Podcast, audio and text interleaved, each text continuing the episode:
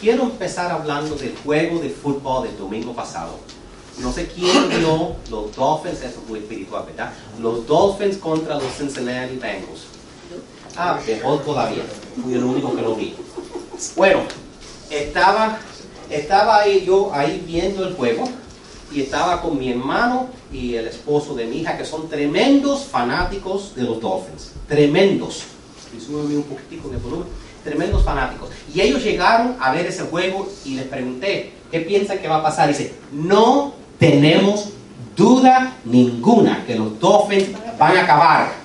Van a acabar con los Bengals. Va a ser un shutout. Va a ser un juego que van a acabar con ellos. Salen a, la pista, empiezan a jugar y, en el, y, empiezan a jugar. Y la primera vez que los Bengals tienen la pelota, los Dolphins hacen un interception y se lo quitan. Acaban con ellos. Y ellos me miraron en el first quarter y me dijo, no hay duda ninguna que los Dolphins van a acabar con los Bengals. Halftime, los Dolphins 17 a 0. No han podido los Bengals hacer nada contra los Dolphins. Me dijeron, no tenemos duda ninguna de lo que va a ser el resultado de este juego. Entra, van el team al halftime, entran, siempre los coaches le dicen algo, pero interesantemente, yo creo que lo que pasó durante el halftime, yo creo que los marcianos vinieron, se llevaron los Bengals y los reemplazaron con aliens, porque el equipo que regresó de halftime no era el mismo. No era el mismo. Del halftime del juego, la mitad del juego en adelante, los Dolphins no pudieron hacer uno más, pero, pero, mi hermano, el esposo de mi hija, y todos los otros fanáticos que están hablando dicen, no hay duda, 17 a 0, no hay quien regrese de eso. Bueno, los Dolphins, de ese punto en adelante, era, ya era el tercer inning, ¿verdad? Ya era el tercer inning y ahora los Bengals habían haciendo intercepciones varias veces, le han quitado la pelota y los, y los, y los Bengals empezaron a hacer punto tras punto tras punto.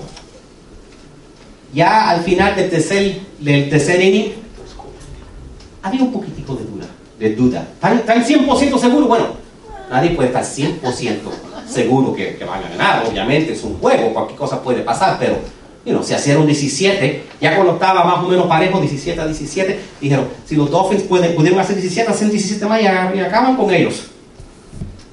Ya en el cuarto inning, cuando los Bengals habían demostrado que podían hacer 27 puntos tras uno tras el otro, tras el otro, tras el otro, y de cada vez que los Dolphins cogían la pelota se la quitaban como si era un niño. Había duda. Y lo que es más, ya cuando quedaban solo 5 minutos del juego, y yo lo estaba viendo con ellos, había algo cierto. No había duda en mi hermano, no había duda en el esposo de mi hija. No había duda, ni, duda ninguna ni en los jugadores de los Dolphins que iban a perder. Ya ellos salían así. ¿Para qué? Ya no estaban ni trataron. Qué cómico, como en media hora podían ir de no tener duda ninguna a completamente dudar. La duda es algo sumamente interesante así, ¿verdad? ¿Cómo puede entrar en nuestra vida en menos de media hora? Y eso es lo que vamos a hablar en el día de hoy. ¿Cómo podemos enfrentar la duda con una fe inquebrantable? Porque la cosa, cualquiera tiene fe cuando las cosas van bien, pero nosotros queremos aprender cómo mantenernos fuerte y en fe cuando las cosas van mal. ¿Entiendes? Porque cuando las cosas van bien, cuando las cosas van bien, si tú vienes a la iglesia y ese fin de semana ganas la lotería y después el siguiente fin de semana encuentras el amor de tu vida y después el siguiente fin de semana te dan una promoción en el trabajo y, cuando, y todo te va bien, fe te sobra. Tienes fe para todo el mundo. Ah, para regalar. Pero cuando las cosas no van bien, ahí es cuando entra la duda en nuestra vida. Y las dudas empiezan entrando cuando las cosas van mal, qué rápido las dudas entran. Y las dudas te apartan de lo bueno que Dios tiene para tu vida. Tus dudas te pueden apartar de verdaderamente el destino que Dios tiene para tu vida.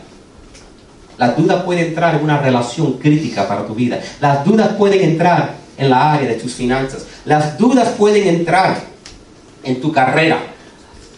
Y las dudas te pueden parar como si fuera una barrera a que tú llegues a donde debes estar. Entonces, si tú estás aquí, yo no sé lo que estás pasando, ni las personas que nos van a escuchar eh, por el internet, pero sí sé algo. Confía en Dios. Porque tú sabes que todos tenemos duda de momento a momento. Todo cristiano pasa por momentos donde tiene duda. Porque Dios no quiere que te quedes en esos momentos de dudas en este día. Lo que, eso es lo que queremos aprender en el día. ¿Cómo que podemos sobrepasar esas dudas que quizás tenga de tu carrera, de tu salud, de tu matrimonio, de tu carrera? Esas dudas que tienes de tu vida, porque Dios quiere algo mejor para ti. Y vamos a aprender de una historia de Jesús que ocurrió en el libro de Marcos, está escrito en el libro de Marcos en el capítulo 9. Y ustedes tienen, deben tener sus notas, les voy a pedir que las saquen, es la, la que está en blanco y negro adentro. Yo soy maestro, y me encanta enseñar. Y, y, el pasaje que vamos a aprender de, en este día es un pasaje un poco largo, entonces es importante que, que se mantengan atentos y tengan notas porque yo sé que esto es algo que va a cambiar tu vida. Y para dar un trasfondo de lo que había pasado, ¿eh? dar un trasfondo. Jesús, junto con sus tres discípulos más importantes, más cercanos a él, eh, su, círculo central, era Pedro, Santiago y Juan. A veces cuando Jesús quería estar con solo, solo algunos, se llevaba Pedro, Santiago y Juan. Y fueron a la montaña y estaban orando y Jesús dice que su vestidario se puso tan blanco que ni lo podían mirar. Dice que era, era como el sol, como Jesús empezó brillando. Y dice que se apareció Moisés y Elías se aparecieron.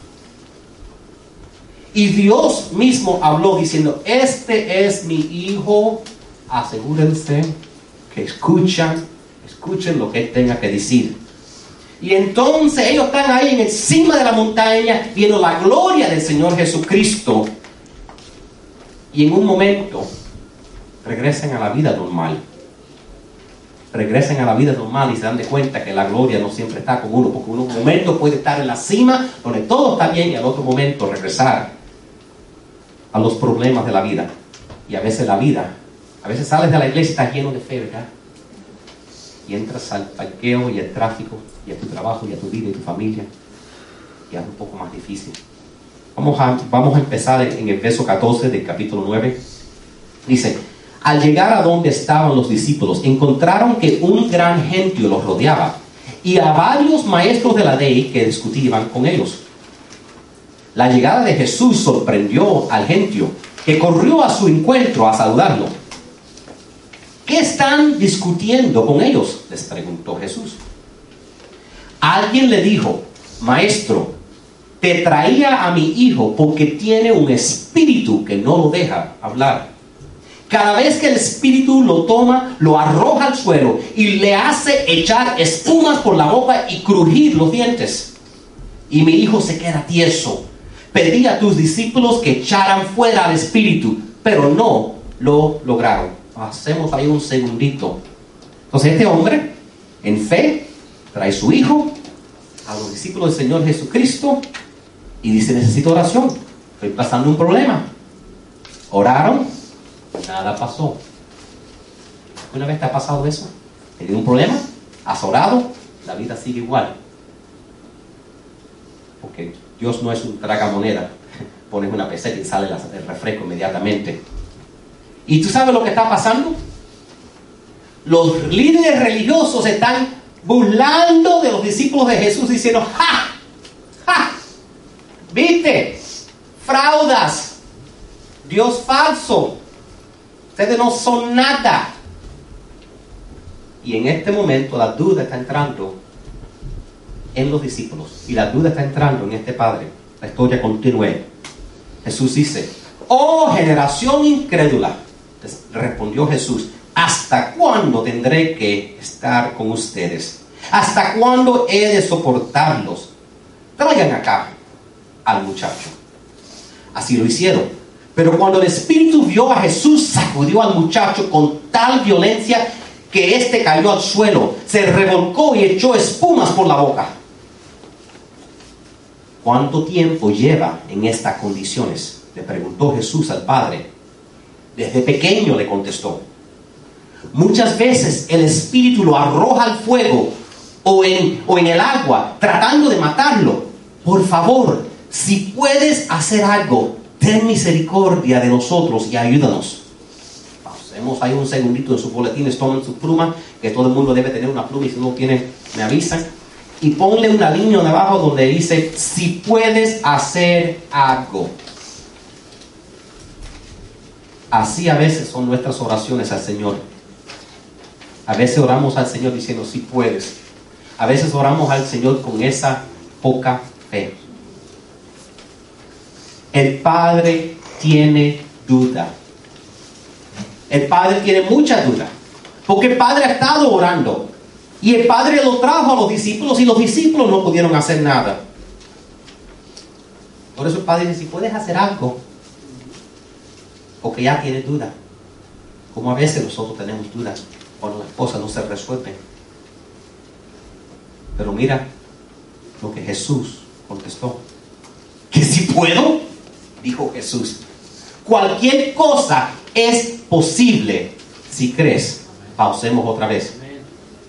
Póngale una línea abajo y dice, cualquier cosa es posible si crees. All things are possible if you believe. Básicamente, Jesús le está diciendo que si es posible. Jesús le está diciendo, yo soy Dios. Nada es imposible para mí. Jesús le está diciendo, el problema no es soy conmigo.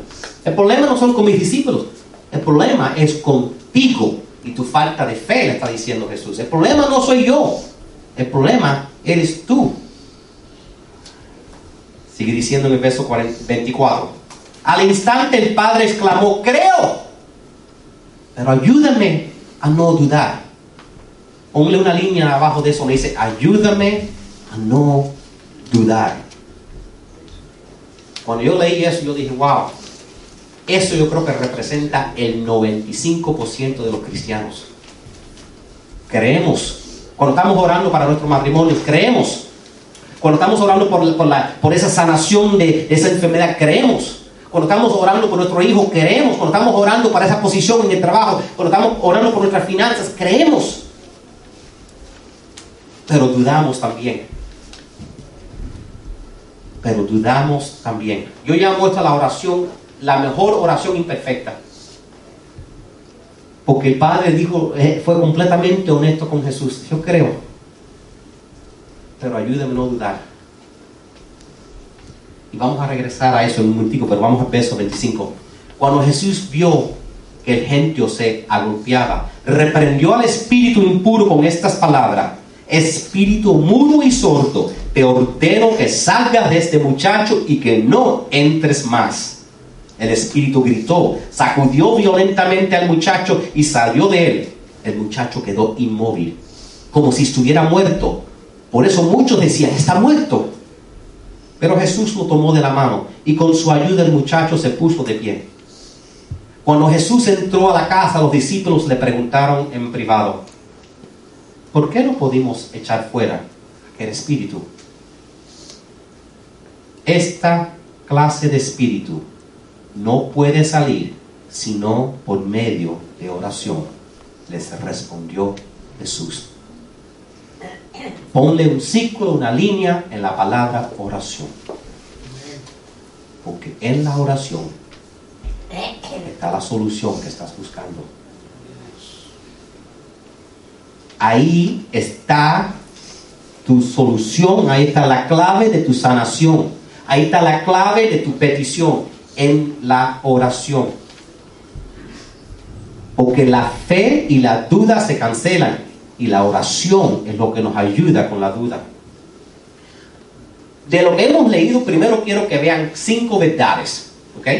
Pueden tomar notitas aquí también. Cinco verdades que veo para que por lo menos estemos en una tierra igual, ¿ok? Número uno, es fácil tener, tener fe en la cima de la montaña, pero es difícil no dudar en la valle. Como dije, es fácil creer que Dios te está dando salud cuando estás saludable. Es fácil creer que Dios provee cuando no te falta nada. Es fácil tener fe cuando estás en encima. Ellos estaban, cuando ellos estaban con Jesús no tenían duda ninguna. Pero cuando andas por la valle de la sombra de muerte, ahí es otra cosa. Es fácil tener fe aquí el domingo, ¿verdad? Estamos cantando, estamos alegres, todo el mundo está sonriendo, estamos llenos de Espíritu Santo y a veces la persona que está aquí y la persona que está afuera no son la misma persona. Porque es una gran diferencia nuestra fe aquí en la cima de la montaña y afuera en la valle de la muerte. Y en el lunes llegas al trabajo, tú estás en tráfico, el jefe te dice algo y ya te olvidó tu fe. La segunda verdad que yo vea es que la duda es una señal que hay una conexión rota con Dios. Cuando tú tienes duda, es una señal que tú tienes una conexión rota, a broken connection with God. Es como en el carro mío, cuando enciende la luz dice, necesitas cambiar el aceite, necesitas cambiar los frenos, necesitas chequear los, líquidos, ¿verdad? Esa luz no dice que carro ha parado, no dice que carro está roto, dice, o lo arreglas pronto o voy a estar roto. Es una advertencia. Entonces, no significa que no tienes una conexión con Dios, no significa que Dios no te está escuchando, no significa que no estás hablando con Dios, significa que hay un problema. ¿Entiendes? Y que, hay que, y que necesitas mejorar esa conexión con Dios. Eso nos lleva a la tercera verdad. Mis dudas limitan el poder de Dios en mi vida. Mis dudas limitan el poder de Dios en mis vidas. Jesús no pudo hacer muchos milagros en su propia ciudad. Y aún aquí, Jesús decía, todo es posible para que cree. En otras palabras, si no crees, no puedo ayudarte. Vamos a regresar a eso un poquitico, pero quiero darte la próxima verdad. Jesús solo requiere una pequeña cantidad de fe. Eso es otra verdad que yo veo en esta historia. Que Jesús solo requiere una pequeña cantidad de fe. El Padre dijo, yo creo, pero no, ayúdame a no dudar. Y Jesús dijo, that's good enough, eso es suficiente bueno, yo puedo trabajar con eso. Y eso es bueno, ¿tú sabes por qué?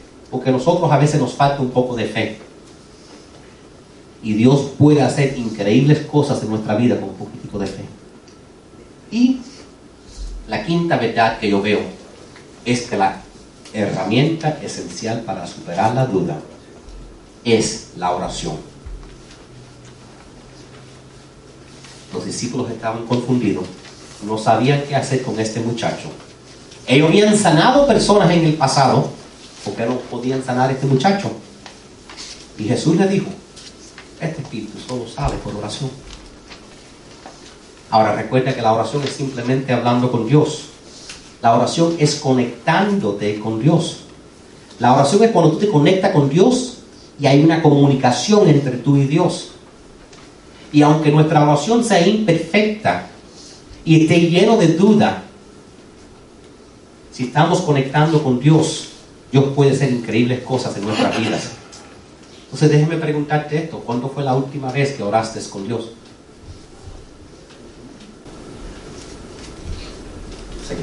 déjeme decirlo de otra manera.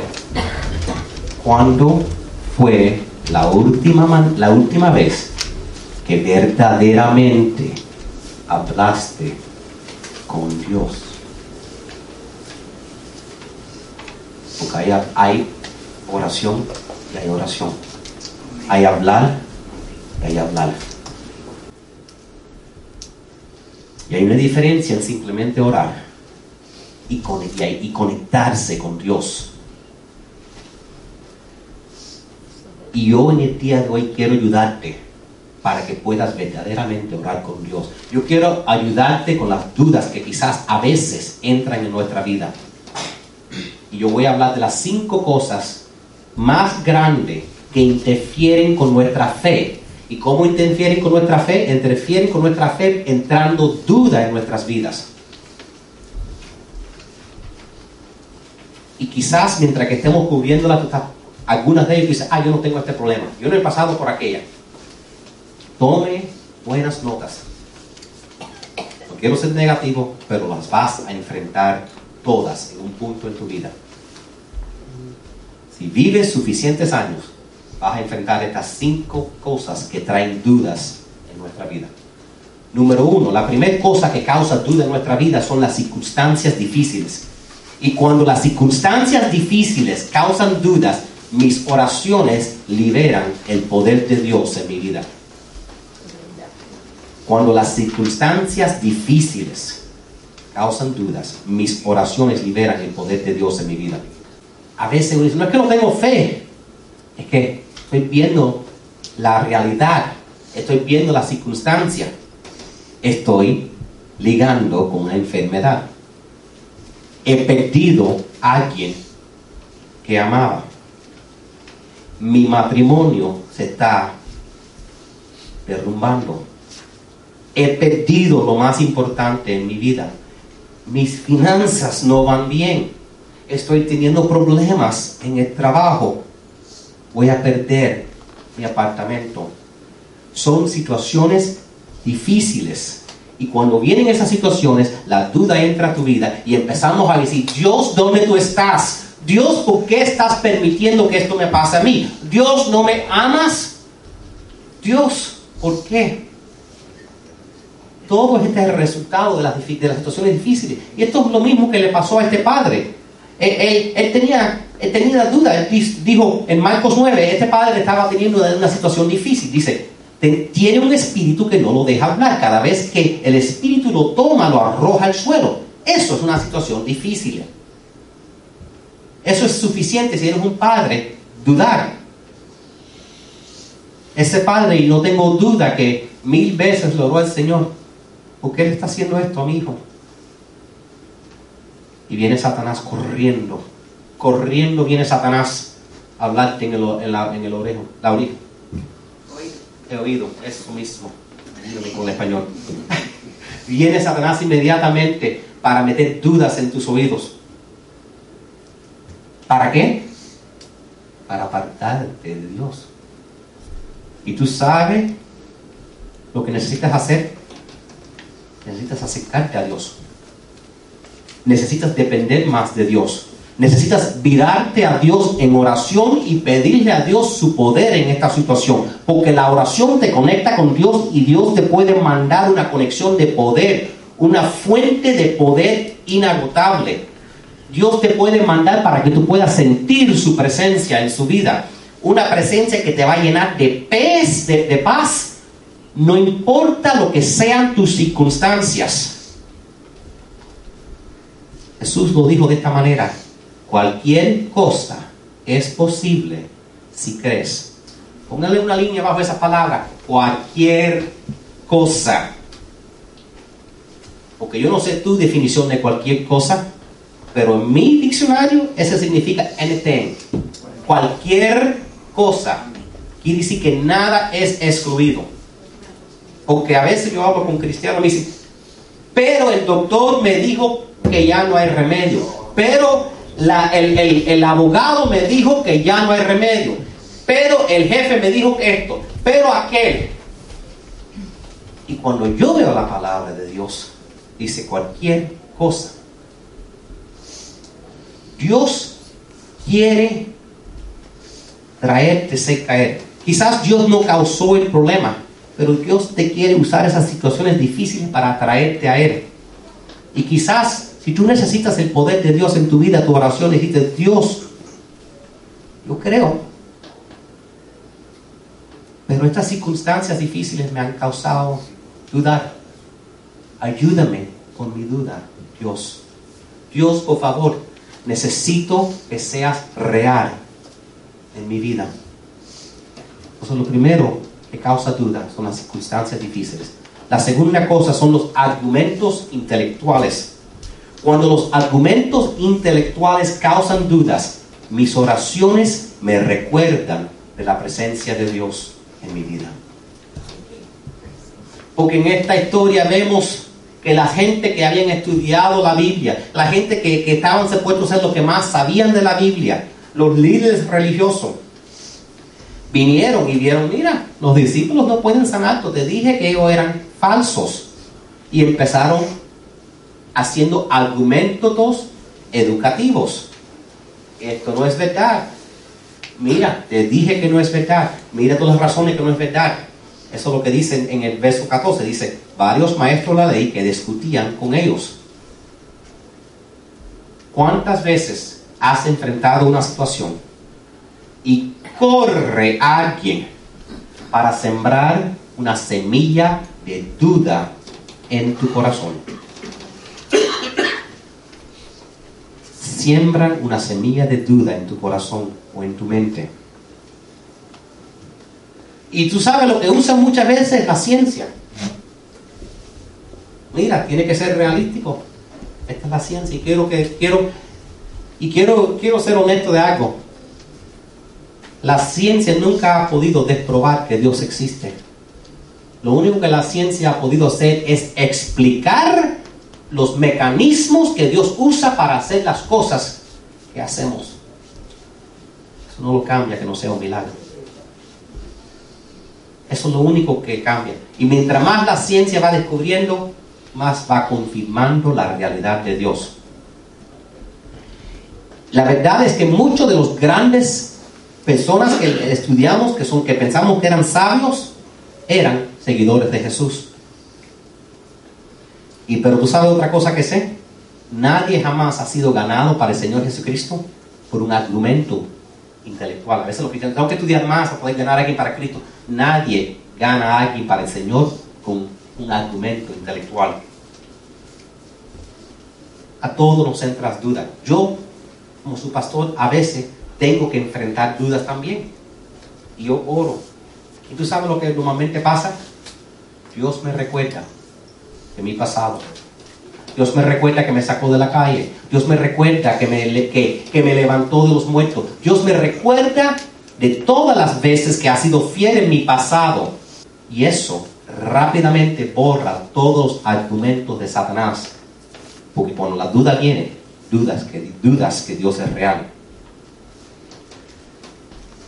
Por eso que la oración es tan importante. Porque conectas con Dios y sientes su presencia y Dios te puede decir, soy real. He sido real en tu pasado. No me dudes ahora. Y a lo mejor tú estás enfrentando con una situación y alguien ha sembrado semillas de dudas y esas dudas te, están moviendo loco y estás llorando por cuenta de ese argumento y dices, pero es tan intelectual, tiene tanta ciencia detrás de eso. Simplemente órale al Señor y dile, Jesús, yo creo, pero por favor, ayúdeme con estas dudas, porque han sembrado una semilla de duda en mi mente. Ahora, otra cosa que causa duda, ¿tú sabes lo que es? Aún más que los, que los uh, argumentos intelectuales, este es uno grande. Big one. Cristianos imperfectos. Cuando los cristianos imperfectos causan dudas, mis oraciones me permiten mirar más allá de ellos al Hijo de Dios. Muchas personas son lastimados, heridos, muchas personas se apartan de Dios porque ven a un cristiano y dicen, ¿por qué si es cristiano no es perfecto? Yo pensaba que iba a ser diferente. Y Dios nos recuerda, ninguno somos perfectos. Y eso nos hace dudar. En Marcos verso 18, el, el, Padre dijo, le pedí a tus discípulos que me echaran fuera el Espíritu, pero no lo lograron. Yo conozco mucha gente que ha permitido que su fe se estremeza por otros cristianos o por un pastor. Han hasta ido y se han apartado de la fe. Porque quizás ven en el noticiero que, que, una iglesia, que, un obispo que, molestó a un muchacho, o quizás porque vieron en televisor un, un evangelista en televisión y dijo esa persona es una fraude y entonces Dios es una fraude. O quizás porque una persona que, era, que, pensaban que era un cristiano, pensaba que esta persona era maduro en la fe y esa persona los maltrató. Porque hay que tener cuidado, los cristianos somos humanos y a veces cuando un cristiano te habla, a veces te habla en el espíritu y a veces un cristiano te habla en la carne. Y hay que tener cuidado con eso. Y por cuenta de eso, muchas personas se apartan de su fe y tienen duda en su fe. Pero tú sabes qué? Es como, yo, yo lo pienso como un teléfono celular. Yo tengo un teléfono celular. Y en ciertas áreas no tiene señal. Pero yo no cojo mi teléfono y digo, ah, ya no creo en los teléfonos, eso no trabaja. Si no tiene señal con T-Mobile, ¿cómo lo hago? Brinco a Verizon o ATT o compro otro teléfono, ¿verdad? Yo no conozco a nadie que ha dicho esto no trabaja.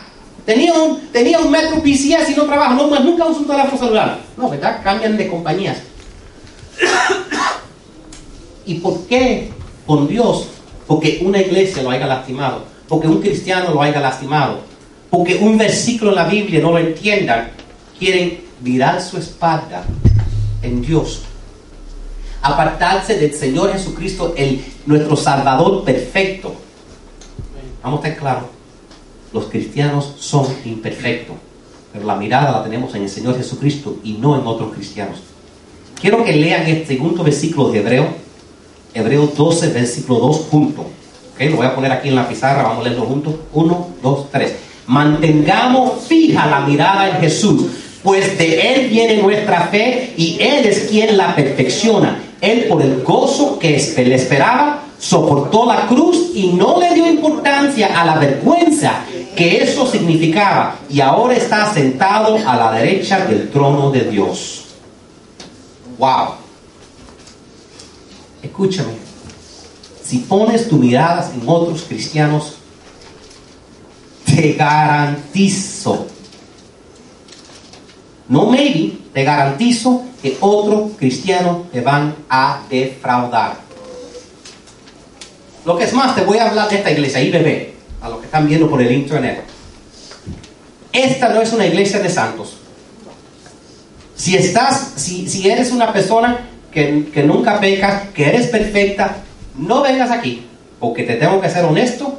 Este es un grupo de personas imperfectas Estamos tratando de, seguir al Señor Jesucristo juntos y hacer lo mejor que podemos. Pero si por casualidad entrar una persona perfecta, puede ser un desastre. Entonces mejor que no venga. Esto es un hospital para pecadores. ¿Verdad? Ninguno somos perfectos. Ni uno solos. Y entonces si un cristiano, una iglesia, te ha sembrado duda en tu corazón, quizás tu oración al Señor debe ser Jesús. Yo creo, pero ayúdame a superar esta duda que tengo en mi vida por cuenta de estos cristianos imperfectos. He sido herido en el pasado. Jesús, yo creo, pero ayúdame con estas dudas. ¿Tú sabes también lo que causa que tengamos duda en nuestra vida? Cuando tenemos una sequedad espiritual. Cuando, las, cuando los tiempos de sequedad espiritual causan dudas, mis oraciones me permiten escuchar la voz de Dios. Cuando los tiempos de spiritual dryness causan dudas, las oraciones me permiten hablar con Dios. Pero hay momentos que oramos y no sentimos la presencia de Dios. O sea que algunos están pensando, el pastor no dijo eso. El pastor no dijo eso, que no, a ver, que hay momentos que no sentimos el que se ponga delante de ti, que dijo que nunca le ha orado a Dios y nunca ha no sentido nada, y que algunas oraciones se ha sentido como si no fueran contestados, no ha sido honesto, sigue viviendo, porque todos vamos a enfrentar momentos donde tenemos una oración y se la presentamos al Señor y sentimos como si nada, como si no fue escuchada. Hay que ser honesto. No, no podemos pintarlo de otra manera. Un, un autor cristiano que se llama Philip Yancey dijo lo siguiente. Cualquier relación implica tiempos de cercanía y tiempos de distancia. Y en una relación con Dios, no importa cuán íntimo sea, el péndulo oscila de un lado al otro. En cualquier relación. A veces tú ves una pareja que ha estado casado 50 años y uno cree, ah, están siempre felices. No, no están siempre felices en cualquier relación, aún con amigos, con cualquier persona, hay momentos donde uno está más cerca y hay momentos donde uno está más lejano. Y lo mismo es con Dios. Eso se llaman los tiempos de sequedad espiritual. Y durante esos tiempos vamos a dudar que podemos escuchar la voz de Dios. Vamos a dudar que Dios se preocupa por nosotros. Vamos a dudar hasta la existencia de Dios y vamos a, empezar a dudar y pensar que Dios nos ha abandonado. Pero la verdad es Dios nunca te abandona y Dios todavía te ama. Y no hay nada mal contigo. Eres más que suficiente. Todos pasamos por esto. El péndulo es una serie de pelotas eh, que cuando tú le das a una, van al otro lado, van al otro lado. Y así es todo en la vida es por ciclos. Tus finanzas, tus relaciones, tu carrera, tu salud. Es mejor, peor. Mejor, peor. Así es todo en la vida. Hay años de vaca gorda, años de vaca flaca. Hay que entenderlo. Y entonces, cuando estamos pasando por eso, Dios tiene un propósito, quiere usarte y quiere estar con Él y quiere revelarse a ti en ese momento. Yo sé que están pensando, eso no puede ser, pastor. Eso no lo he oído otras veces en la iglesia. No, lea su Biblia, vamos a ver. David, que era un hombre detrás del corazón de Dios, dijo, ¿por qué estás lejos, oh Señor? Y te escondes en los tiempos de la angustia. Y la Biblia dice que David era un hombre detrás del corazón propio de Dios. Y David le decía, Dios, estás lejos de mí cuando más te necesito. Job escribió, clamo a ti y no me oyes, me presento y no me atiendes. Y Dios dijo, no hay otro hombre en toda la tierra como Job. Y Job estaba, ¿por qué me has abandonado Dios? Porque Dios le quitó su familia, todo su dinero y su salud y su salud. Dios se lo quitó todo. Y Dios todavía lo amaba. Dios tenía su propósito. ¿No están convencidos? Que es el Señor Jesucristo, el propio Hijo de Dios, que gritó en la cruz, Eli, Eli, lama sabachthani, que significa, Dios mío, Dios mío, ¿por qué me has desamparado? El propio Hijo de Jesús gritó, Dios, ¿por qué me has dejado solo?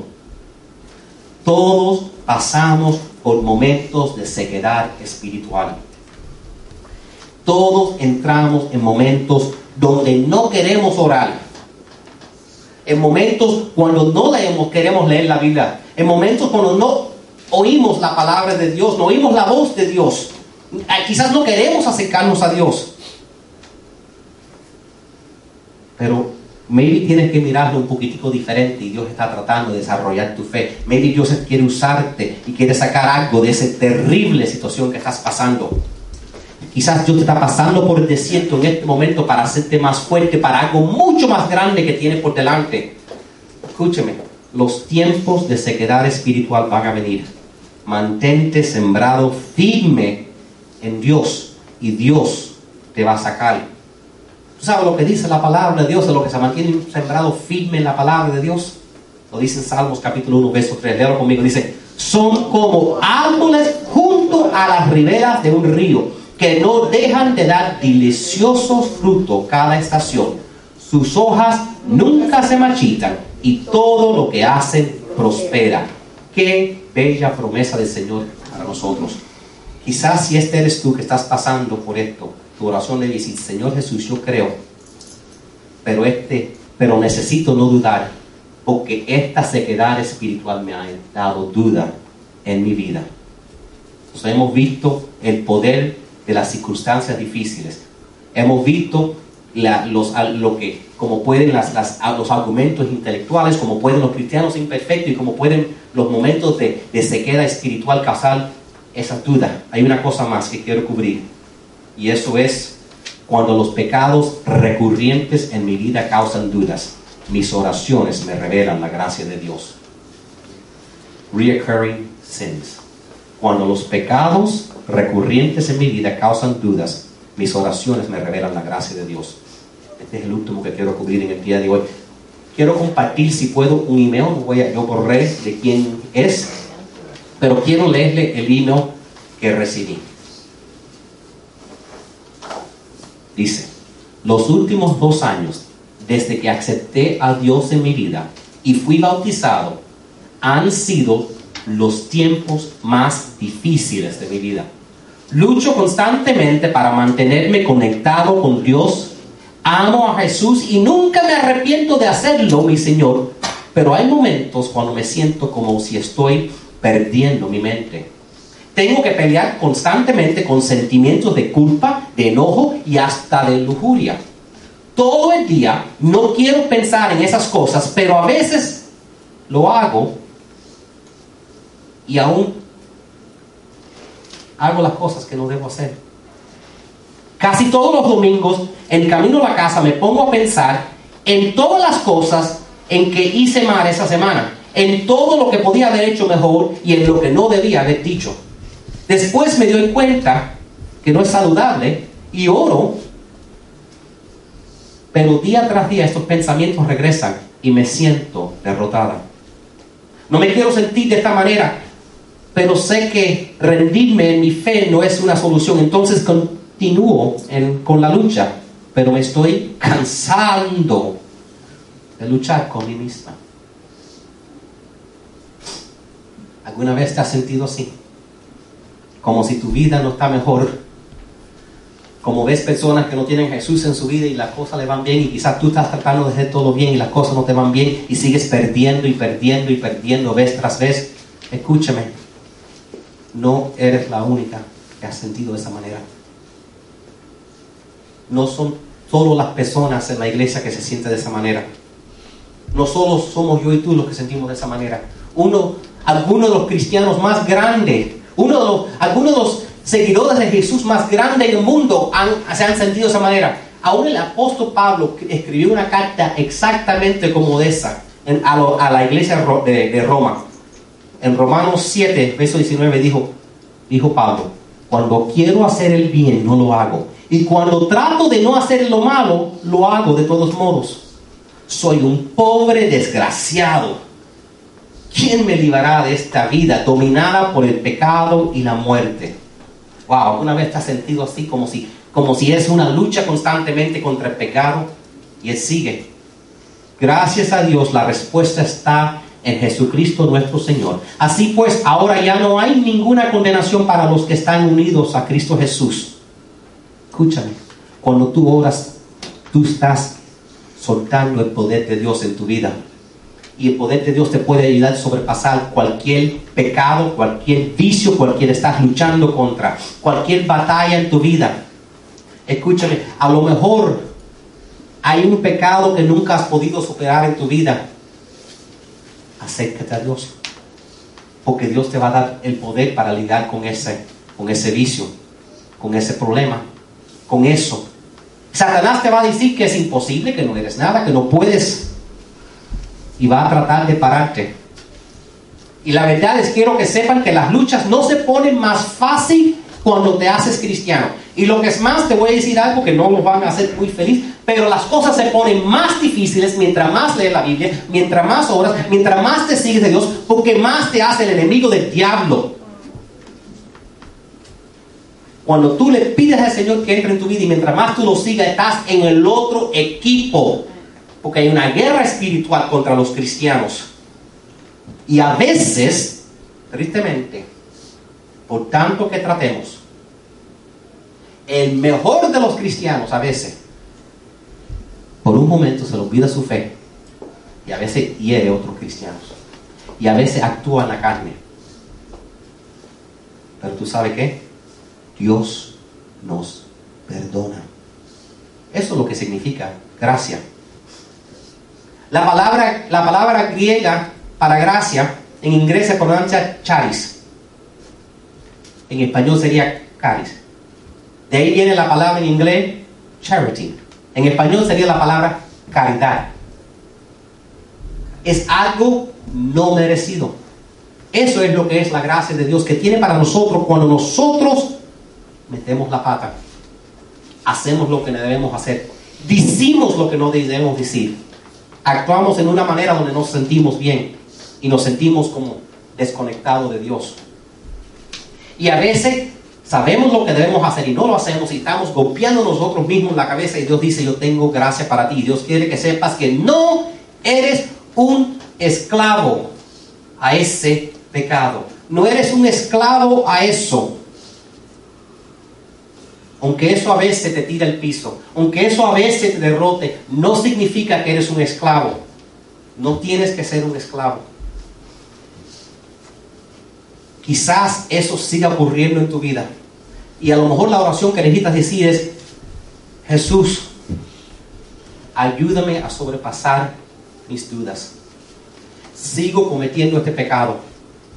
Ayúdame a sobrepasar esto en mi vida. Porque este pecado que sigo cometiendo me está causando dudar. Ayúdame Jesús con mi duda. Duda puede apartarte del destino que Dios tiene para ti, puede estremecer tu fe, pero tú sabes que si tú estás luchando con ese problema, sabes que Jesús puede librarte. No hay nada que Dios no puede librarte de. Yo sé, yo era, yo era un esclavo muchos años, a muchos vicios, y gracias a Dios, porque yo nunca lo pude superar con mis propias fuerzas. Y gracias a Dios, muchas cadenas que me tenían esclavo, muchos vicios feos, muchos demonios, he sido liberado de eso. Y Dios te quiere liberar a ti también. Y a lo mejor te dice, yo no sé, yo no sé, yo no sé, no estoy seguro. Pero tú sabes que tú sí sabes. Si examinas tu corazón, tú sí sabes porque la misma eh, Eclesiastes 3.11 dice, Dios ha plantado la eternidad en el corazón de todo hombre y mujer. En otras palabras, cuando en verdad en nuestro corazón sentimos, sabemos que Dios está ahí, sabemos que Dios nos ama, sabemos que hay un Dios y Dios te quiere dar gratuitamente ese regalo de la fe a tu vida. A veces no estamos seguros. Y a veces digo, pero no tengo mucho para darle a Dios. Jesús nunca dijo que la vida iba a ser fácil. Porque sí dijo que iba a estar con nosotros. Y sí dijo que solo necesito un poquitico de fe. Quiero leer el último versículo con ustedes, Mateo 17, 20, junto. Dice, si tuvieran siquiera una fe. Vamos a leerlo juntos, eso significa together. Okay. Si tuvieran siquiera una fe tan pequeña como un grano de mostaza, podrían decirle a aquella montaña que se quitara en medio y se quitaría. Nada le sería imposible. Nada le sería imposible. Yo quiero que Dios haga una diferencia en tu vida. Y yo no sé lo que tú necesitas hacer en este día. Y para cada persona es diferente. Entonces, por eso cada semana en sus boletines ponemos algunos pasos que si quieres puede tomar. Quizás ese paso para ti es que necesitas recibir el Señor Jesucristo. Quizás ese paso para ti es necesitas bautizarte. A lo mejor puede ser algo tan fácil como decir, tú sabes qué, en este día yo quiero yo voy a memorizar el, el- el verso Mateo 17, 20 que acabamos de leer. Voy a hacer eso. Voy a un baby step, un pequeño de pasito. O si no, voy a estar orando para que Dios me ayude a superar duda en esta área. Tú eres el único que sabes lo que es. O si no es algo tan fácil, me voy a seguir viniendo. Voy a seguir viniendo para que Dios trabaje en mi vida. Pero recuérdate, necesitas a Dios en tu vida. Por eso los voy a invitar a todos que declaren conmigo esto. Dios santo en el cielo. Jesús es mi Señor. La Biblia es mi guía. Lléname de tu Espíritu Santo. Me arrepiento de mis pecados y de todos mis errores. Eso ya está en mi pasado y no en mi futuro. Declaro en fe que toda maldición está quebrantada. Toda enfermedad es sanada y toda deuda es cancelada.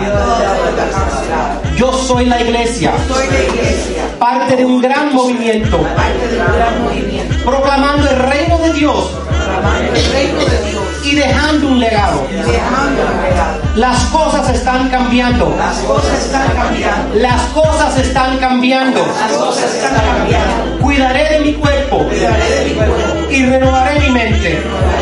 Mi vida nunca será igual. Yo tengo amor, fe, paz, poder, protección y sabiduría en Cristo. La vida en abundancia. y la vida eterna ya son mías. Dios Todopoderoso, tú eres mi proveedor. Tú eres mi proveedor, Nada me faltará. nada me faltará. Soy tan bendecido. Tan bendecido, Soy una bendición. una bendición. En el nombre de Jesús. En el nombre de Jesús. Y el pueblo de Dios dice, Amén. Amén.